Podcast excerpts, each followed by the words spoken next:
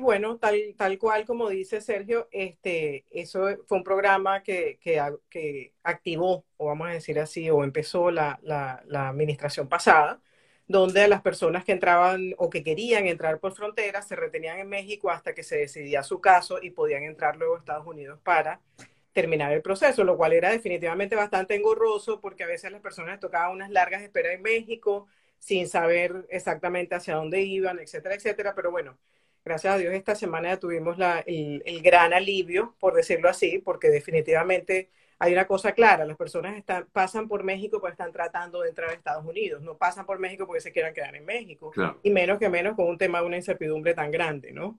Entonces, este, ya esta semana se, se terminó el juez federal que había anteriormente determinado eh, que sí se iba a continuar y estaban reteniendo a las personas allá, ya levantó completamente eh, esa restricción, lo que significa de que las personas que estén entrando ya van a poder pedir su, su asilo, lo que, lo, el, alivio que vayan a pedir por la frontera sur, que es la frontera que une México con Estados Unidos, entran a Estados Unidos y entonces ya van a poder esperar su procesamiento aquí adentro. Incluso las personas que están en México, que ya empezaron bajo este protocolo, lo que va a ocurrir es que en la próxima audiencia que tengan con un juez, ¿ok? Ya les van a hacer como un release y van a poder entrar a Estados Unidos. O sea, para terminar su proceso. la entrada a Estados Unidos. Correcto. Y Correcto. seguir su proceso en Estados Unidos. Correcto. Ahora, muchas de estas personas, Yesenia, que eran devueltas a México, digamos, o no tenían un hogar, algunos se quedaban en refugios. ¿Esto pudiera ser igual en Estados Unidos y una vez que entran? Bueno, acuérdate que aquí tienen un tratamiento un poquito diferente, ¿ok? Y es que, bueno, puede ser que las personas las dejen detenidas algunos días o, o algún tiempo, ¿ok? Yo no soy especialista en MPP, este, pero lo que les puedo decir es que a veces los dejan detenidos un tiempo porque puede ocurrir de que cuando entraron, entraron muchas personas, que haya cierto colapso en el sistema, este, o Incluso en el veces... centro de detención también puede ser que haya... Correcto, sí. Correcto. Y cada centro de detención es muy diferente. Hay unos que tienen un trato más expedito, otros tienen tratos más lentos, todo depende de, de, de a dónde les toca. Okay. Un, un, punto con esto, ¿hay algún tiempo, digamos, eh, límite para estar detenido, Yesenia? No, realmente el, el tiempo límite básicamente es lo que se, se demora inmigración en, en, procesarte. Yo conozco personas que han salido a las 24 horas, conozco personas que han salido a las dos semanas, conozco personas que se han demorado un mes, todo depende, pero sin embargo creo que sigue siendo definitivamente un beneficio o un alivio, ¿ok? Para las personas que quieren entrar, por lo menos ya estar en Estados Unidos, poder, poder esperar su proceso aquí, mirar si le van a dar un parole que les va a permitir aquí tener sus papeles para hacer una vida, entre comillas, normal mientras esperan o no. Todo depende mucho del oficial de deportación que te corresponde. Entonces, eh, hay pero, mucha discrecionalidad, correcto. Muchísima. Altamente, definitivamente, súper O sea, el oficial de pronto amaneció de mal humor y dice, mira, no, tú no, tú no, tú no calificas o amaneció de buen humor y dice, sí, tú sí. Sí, sí, yo creo que, que la parte más importante es, es venir listos para tener un poquito de paciencia y para estar abiertos definitivamente a seguir un proceso y, como dice, esperar lo mejor, pero estar preparado para lo peor, que puede ser lo peor, bueno, que se te demore más del tiempo que, que tú planificabas. Y eh, bueno, también aquí está el tema de las personas eh, que que tienen un familiar adentro, tienen un, uh, una amistad adentro, hay muchas personas con la duda, porque es, es, una duda que tiene mucha gente que me llama y me dice, ¿en qué me afecta si yo doy una carta diciendo de que yo le voy a dar eh, refugio a esta persona en mi casa? Honestamente, eso no afecta absolutamente a nadie en nada, cada quien sigue siendo responsable por su presentación en corte, etcétera. Lo que pasa es que inmigración necesita saber en qué en qué lugar está esta persona, para ver a dónde está esta persona. Tú no te pueden dejar salir y ellos no saben si tú vas a ir a dormir debajo de un puente o te vas a ir a dormir donde una persona que te está ofreciendo el techo, ¿no? Sí, Eso sí, lo, me, me, encanta aclararlo porque es una pregunta que en la semana llega por lo menos 10. A mí también me la preguntan, Yesenia, bastante. Yo entiendo, porque es que, claro, eh, hay preocupación, porque dicen, bueno, eso me puede afectar a mí mi estatus, ¿no? Mi asilo, o lo que está solicitando hasta incluso el propio TPS. Bueno, aquí muchas de las primeras preguntas que aparecen por aquí, yo sé que hay otras importantes noticias y que quiero que... No, pero esta es súper importante. Esta es súper importante. hay muchas que están preguntando, muchas personas que siguen consultando acerca de la renovación del TPS, la renovación de los permisos de trabajo con el TPS y de hecho la consulta general es eh, eh, ¿qué, pueden hacer al respecto, deben renovarlo, no lo deben renovar, cómo se hace si el permiso de trabajo se renueva o no de forma inmediata, automática. Ok, el tema del TPS es un tema que, como bien sabemos, ya aprobaron la recertificación del TPS para los próximos 18 meses, pero todavía no están eh, los lineamientos para la renovación. Esa es la realidad. Sí, o sea, ya han salido ciertas cosas, hay que renovar, hay que renovar, pero hay que esperar un poquitico. Yo creo que es un tema de, un par de días sencillamente. Todo el que tenga el TPS aprobado debe renovar sí o sí, si no se va a quedar sin la protección. Todo el que lo tenga aprobado, el que lo tenga todavía pendiente, no tiene que renovarlo. ¿Qué, he visto? Eh, justamente el día viernes recibí un par de aprobaciones de TPS ¿ok?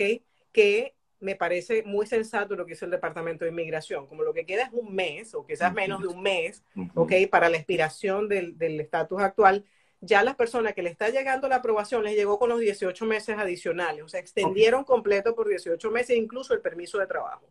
Okay. Entonces, préstenle mucha atención a la aprobación, ¿ok? Porque a veces uno lo lee rápido, no se da cuenta y el TPS ya está aprobado por los, próximos 18 meses. Lo he visto en, en, las últimas aprobaciones de TPS, la última semana, semana y media, he visto varias aprobaciones de TPS así, lo que la verdad me parece sensato porque digo, bueno, ¿para qué me vas a aprobar en un mes si ya en dos semanas tengo que reaplicar? ¿no? ¿Y, y qué pudiera hacer esa persona? Eh, si no le llega ninguna información hasta el 9 de septiembre, que es, digamos, la fecha de expiración? Yo aplicaría. Ok. Yo reaplicaría. Ojo, si yo tengo el TPS pendiente, no reapliques. No reapliques porque te va a llegar hoy, mañana o pasado, te va a llegar tu aprobación del TPS, siempre y cuando, hay que tenerlo claro, la persona califique para tener un TPS. Porque ¿no? todos califican, eso es importante. Correcto, correcto, no todos califican. Yo la verdad, en el caso de los venezolanos, hasta el día de hoy no he visto personas negadas. Generalmente sí lo están dando, mientras las personas, bueno, no haya estado firmemente en un tercer país, etcétera, etcétera, que los requisitos los conocen eh, más que bien, pero eh, si lo tienes pendiente no hay ningún problema. Si tienes la duda, ¿ok? Este, no sabes y te sale aprobado, pero no te ha llegado el papel donde sale la aprobación hasta cuándo, haz la renovación. La verdad es que el arancel es bastante bajo. Y disculpa si te llega un día antes, Yesenia, o sea, te llega un día antes la aprobación, estás pendiente y te llega un día antes la aprobación. Eh, ¿Qué recomendaciones puedes dar? O sea, esta persona que está, como quien dice, en este momento es a la espera, igual buscar la manera de aprobar. Yo renovaría. Ah, de renovar. Yo renovaría. De todas maneras, como te digo, si te llega un día antes la renovación, creo que a esa persona le va a llegar ya extendido de una vez los 18 meses, porque es lo que he visto, no solamente a mí, lo he visto con otros abogados que les ha pasado lo mismo, pero este, es difícil que les llegue un día antes y, le digan te lo aprobamos por una semana. La verdad que creo que va a llegar de una vez por 18 meses. Ok, ok, ok.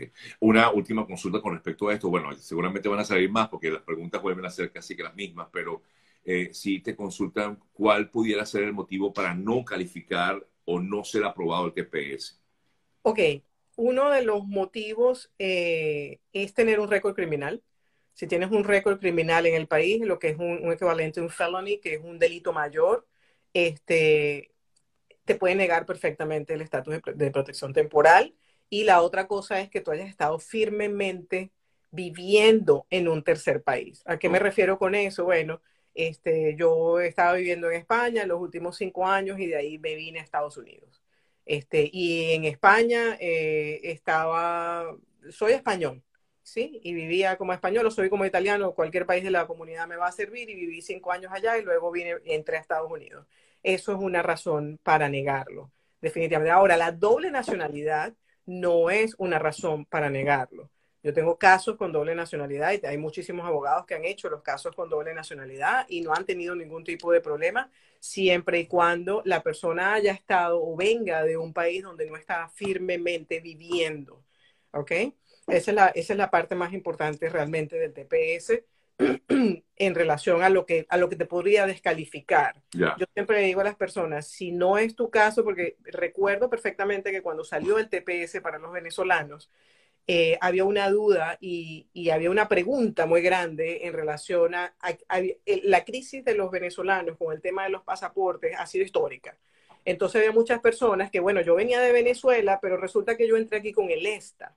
Es decir, entré sin el pasaporte venezolano, entré con mi pasaporte francés, con el ESTA y entré sin visa. Y entonces había mucha gente que tenía la duda y el, secretario de Seguridad Nacional se pronunció, porque el director de USCIS también se pronunció y dijo, sí vamos a aceptar la aplicación de TPS para venezolanos que entran con el pasaporte de la otra nacionalidad lo cual también me pareció muy sensato porque ellos conocen perfectamente cuál es la problemática de Venezuela en relación a los pasaportes, sobre todo en el pasado. Creo que ahora se ha aligerado mucho ese tema, pero en el pasado era bastante crítico.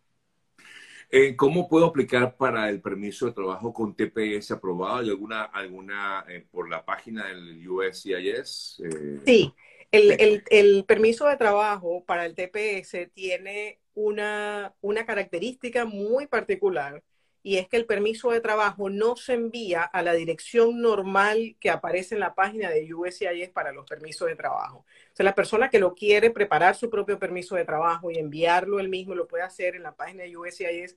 Está la forma y están las instrucciones en español, en inglés, en una cantidad de, idiomas, ¿ok? Pero se manda al mismo centro que recibió tu aplicación inicial de TPS, ¿ok? Tú sabes que en el caso de Venezuela, ¿ok? Tenemos las personas que aplican que viven en Florida tienen una dirección y las personas que aplican que viven en el resto del país tienen otra. Entonces, si tú vives en el resto del país y a ti te tocaba mandarlo, te voy a poner un ejemplo, Arizona, bueno, la petición de permiso de trabajo también lo vas a mandar a Arizona. ¿Qué pasa si tú tienes el TPS pendiente y quieres ahora aplicar el permiso de trabajo por TPS? Vas a mandar tu aplicación de, de permiso de trabajo a la dirección que te corresponda, que fue donde mandaste tu TPS original, pero no se le puede olvidar mandar la copia del recibo de que tú tienes un TPS pendiente. Ya. ¿Ok? Em, a mi hija le llegó aprobado el TPS, dice que se vence el 9 de septiembre. Nada, ¿cómo se hace para renovar? Un poco lo que ya comentabas hace, hace unos minutos. Eh, Yesenia, hay otro tema importante y que tú misma me comentabas en el día de ayer y creo que es bueno para que la gente también tenga otras opciones importantes de cómo adquirir algún tipo de visa para vivir de forma legal en Estados Unidos. Eh, me comentabas que había una aclaratoria de una serie de carreras relacionadas con el tema de la tecnología, el tema de, vinculados al mundo de la ingeniería y la matemática. Eh, ¿Puedes comentarme un poco acerca de esto? ¿Qué fue lo que se aprobó y qué, eh, de qué manera pudiera ayudar a aquellas personas que quieran estar, repito, legales aquí en este país? Ok. Este, hay ciertas carreras o ciertos eh, campos profesionales, vamos a decirlo así, que son de alto interés para el país, ¿ok? Entonces, ¿qué fue lo que pasó? Eh, en enero de este año, ¿ok? Inmigración se, se, pronunció diciendo, bueno, es de alto interés para Estados Unidos los campos o las personas que sean profesionales en las ciencias, la tecnología, la ingeniería y las matemáticas, ¿ok? Las personas que tengan... Em, carreras. Currículums, eh, profesiones como esta o dentro de este campo definitivamente son de alto interés para nosotros.